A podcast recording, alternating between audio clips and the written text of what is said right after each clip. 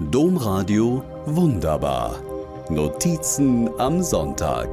Podcast. Wir überraschen Ingo zu seinem runden Geburtstag mit einem Frühstück, schreibt eine Kollegin vom Domradio. Ich freue mich über die Einladung.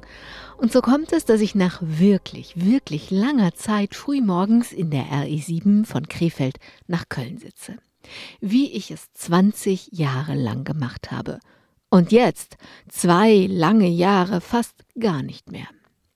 Ich vermisse die Fahrten nach Köln, nicht nur, weil ich so mindestens einmal die Woche vom Land in die Großstadtluft komme und damit frische Ideen in meinen Kopf wehen, sondern auch, weil ich gerne unter Menschen bin, gerne zuhöre, gerne ein Gespräch anfange am Bahnsteig, im Zug, auf der Domplatte, am Rhein.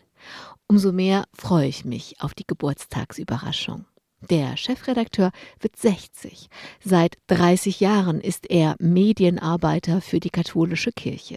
Im Jahr 2000 hat er das Domradio maßgeblich mitgegründet. Seit 22 Jahren ist er das Aushängeschild. Wobei die Radioarbeit für den Chef mehr als nur ein Job ist, immer mehr war. Der studierte Theologe ist beseelt vom Evangelium, wollte immer die frohe Botschaft zu möglichst vielen Menschen bringen. Früh hat er verstanden, dass Radio dafür ein wunderbares Medium ist, aber vielleicht auf Dauer nicht ausreicht, sondern dass um es in der Sprache des Chefs zu sagen, die frohe Botschaft multimedial zu den Menschen muss. So hat er die Redaktion gepusht. Früh gab es einen Internetauftritt und früh gab es das Radio auch auf Social Media. Das hat uns, vor allem den RadiokollegInnen, nicht immer gefallen. Aber heute, so viele Jahre später, muss man sagen, Ingo hatte recht. Wer weiß, ob es uns als Radio sonst noch gäbe. Als ich so wie früher in der Früh in der Redaktion ankomme, hängen im Flur Fotos aus drei Jahrzehnten, zeigen Ingo mit den unterschiedlichsten Menschen.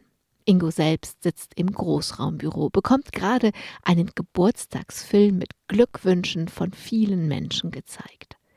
Ein Kollege, der auch Liedermacher ist und seit über 30 Jahren mit dem Chef zusammenarbeitet, hat ein so ehrliches, wie berührendes Lied geschrieben. Der Refrain wird projiziert, sodass alle in der Runde mitsingen können. Mittendrin ein sichtlich bewegter Chef. Die Überraschung ist gelungen.